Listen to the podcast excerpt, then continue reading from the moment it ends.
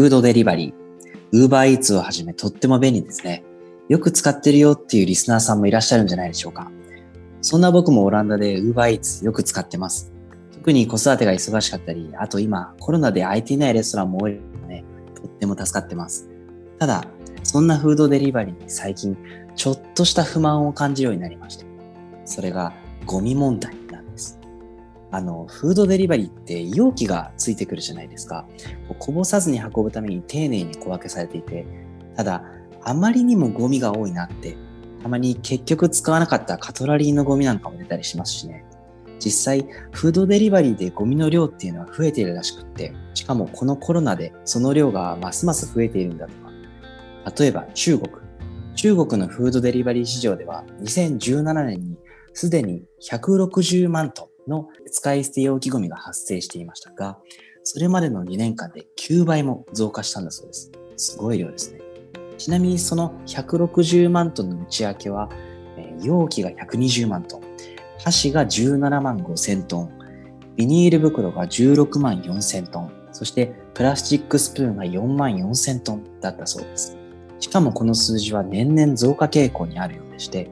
中国のフードデリバリー大手、メイトゥアンが2018年の1年間で行ったデリバリーの回数は64億回。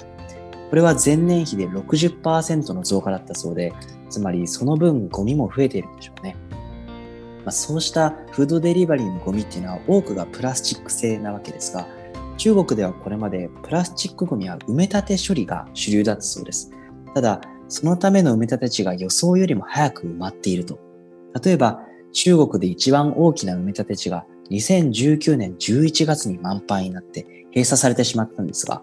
これは予定よりも20年も早い閉鎖だったそうです。すごいペースですね。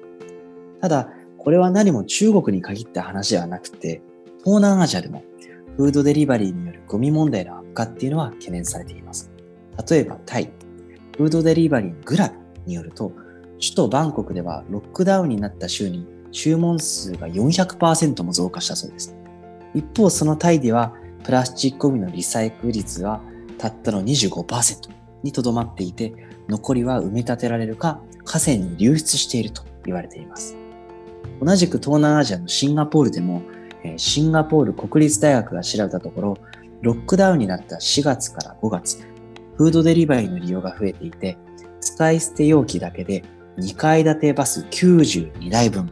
重さにして1334トンのプラスチックゴミが発生したそうです。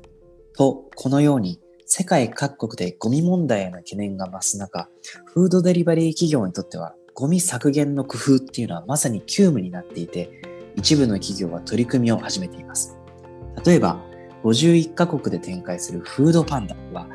先ほどのシンガポールで注文の際に再利用可能な容器を選べるサブスクサービス、それの試験的運用を開始しました。